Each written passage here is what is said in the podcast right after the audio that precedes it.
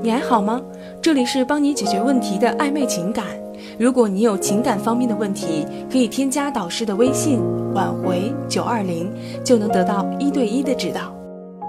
会哭的孩子有糖吃，挽回的时候你哭了吗？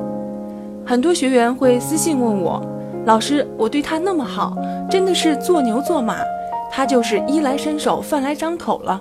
我那么温柔体贴，他为什么还要离开我呀？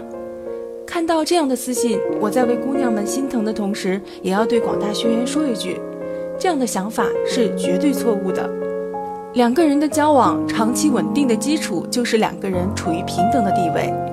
有些学员一谈恋爱，就好像失去了自己，凡事以对方为核心。我的朋友琳琳就是这样一个典型的例子。琳琳是典型的白富美，生活在优渥的家庭里，像个小公主一样，不知人间疾苦。追她的人很多，但是她一直洁身自好，直到去年年底才谈了一次恋爱。但是就是这一次时间不长的恋爱，让琳琳扬言要加入不婚主义一族。琳琳对她前男友很好，对比跟我私信的学员有过之而无不及。但是琳琳前男友居然劈腿了。劈腿对象比琳琳简直是一个天上一个地下，琳琳气得不行，问前男友为什么？前男友说的理所当然，你跟我在一起一点脾气都没有，你是不是不爱我？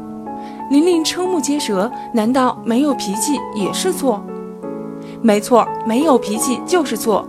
会哭的孩子有糖吃，撒娇女人最好命，有脾气的你更能挽回人。当你对对方无限包容的时候，你就已经失去了自我。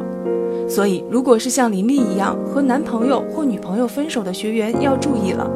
想要挽回他，你必须这么做：一、保持自我。每个人都是不同的，两个人在一起就是有相同的地方决定两个人可以在一起，但是更因为彼此的不同显得有趣，让两个人走得更长久。但是完全的包容会让对方觉得你没有什么不同，像是在跟自己谈恋爱。告诉我，你愿意跟自己谈恋爱吗？会不会更加容易腻？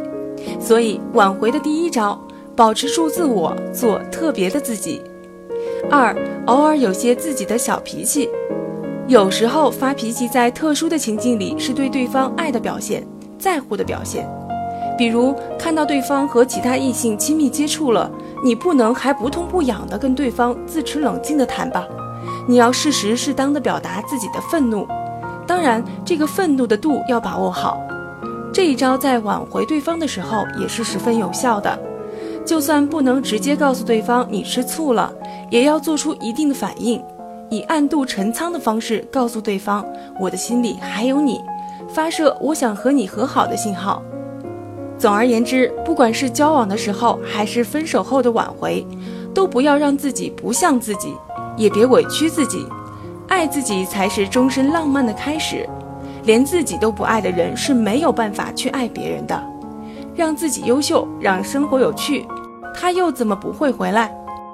点击上方关注就能收听更多恋爱和挽回的技巧。如果你有情感方面的问题，可以添加导师的微信。挽回九二零。